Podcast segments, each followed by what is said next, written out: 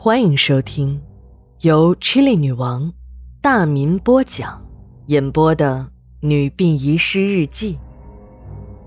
本故事纯属虚构，若有雷同，就是个巧合。第一百零二章下。崔大爷刚要伸手拉那虚掩的铁门，门的那边传来了一个女人声。声音很缓慢，很苍老，还有几分的嘶哑。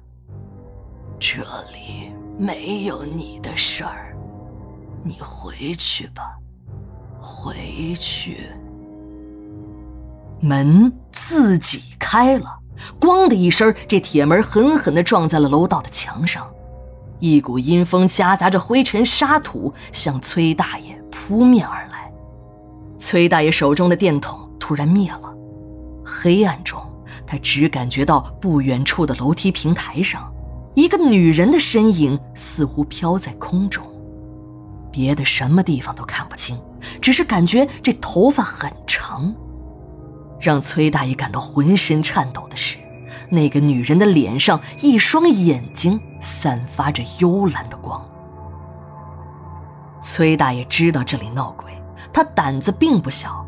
但这样的场景还是远远的超出了他的预料，他转身连滚带爬的回了值班室，他想到了报警，拿起话筒就拨了幺幺零，可电话里却是一片忙音，他死命的拍着电话机，但一切依然如故。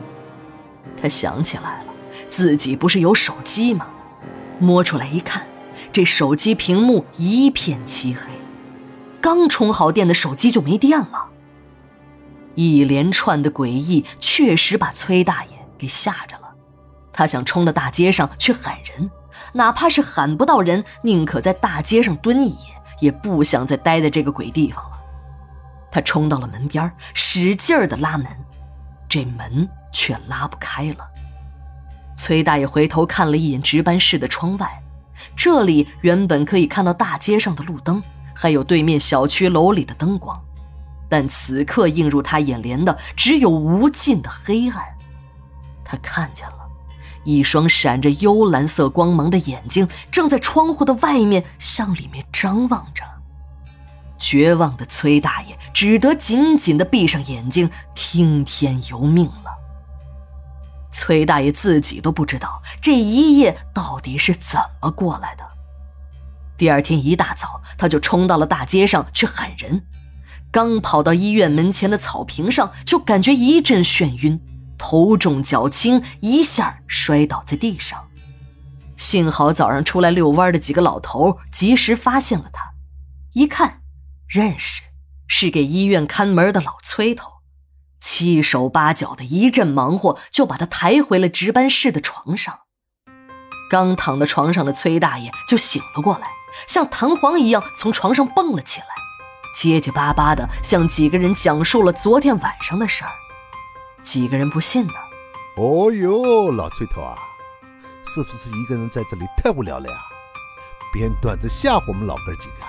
嘿，都说这里闹鬼，那还不都是传闻吗？哪里有鬼啊？哎，坐椅子来看看呀！啊，我们活了这么大岁数，还没有见过呢。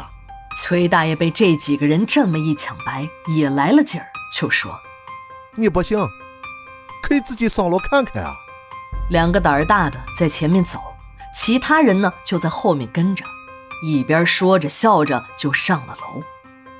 二楼、三楼、四楼，一直到了六楼，一切都很正常。前面两个人就说了：“哎，老崔啊，看看看看。”什么都没有吧？哎，你是不是神经不太好啊？还是上医院去看看医生吧。啊，天天无中生有吓唬自己，早晚会弄出病来的。一行人继续往上走，一直走到了顶楼，每个手术室的房间都仔细的检查了，也没有什么异常。大家的眼神就都集中在了崔大爷身上，你一言我一语的。这一转眼就把崔大爷损了个茄皮子色，其中一个还说：“咱们一下子从一楼走到了九楼，哎，我看咱还是坐电梯下去吧。崔大爷一听，忙说：“这可不行，这电梯闹鬼。”话还没说完呢，就引来了一阵笑声。崔大爷此时是别提有多沮丧了。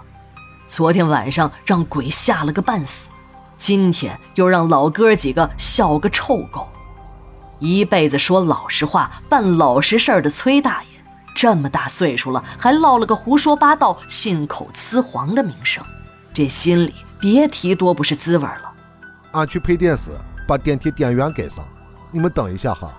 崔大爷话音刚落，又是一阵笑声，大家几乎是异口同声地说：“你个老崔头啊，哎，还真是脑子不好使了。这电梯不是有电吗？”崔大爷顺着人们指的方向看去，可不是吗？电梯上的电源指示灯呢，正在一闪一闪的亮着，上面的字数指示表明，电梯正停在负一楼。这负一楼啊，其实不是真的楼层，也不是地下室，而是为了运输尸体而开的通道。那个时候，尸体还没有统一归殡仪馆处理，医院有了尸体就推太平间。这太平间呢，就在医院主楼后面的平房里，距离主楼有五六十米远。为了视觉上不给人们带来太多的冲击，太平间到院部的通道就被修在了地下。一般情况下，如果不运送遗体，是没有人会把电梯停在负一楼的。崔大爷虽然感觉事情蹊跷，可经过刚才老哥几个这么一通抢白，只是张了几下嘴。这话就咽了过去。随着有人按动电梯的按钮，电梯从负一楼就升到了顶楼。电梯的门开了，人们正要往里走，却又都僵在了那里。大家都看直了眼，呆住了。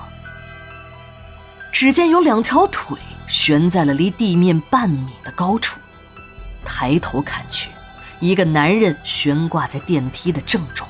一张紫黑色的脸上，嘴巴大大的张着，舌头吐出了半尺长，整根舌头充血肿胀着，舌根和那张大的嘴巴一样粗。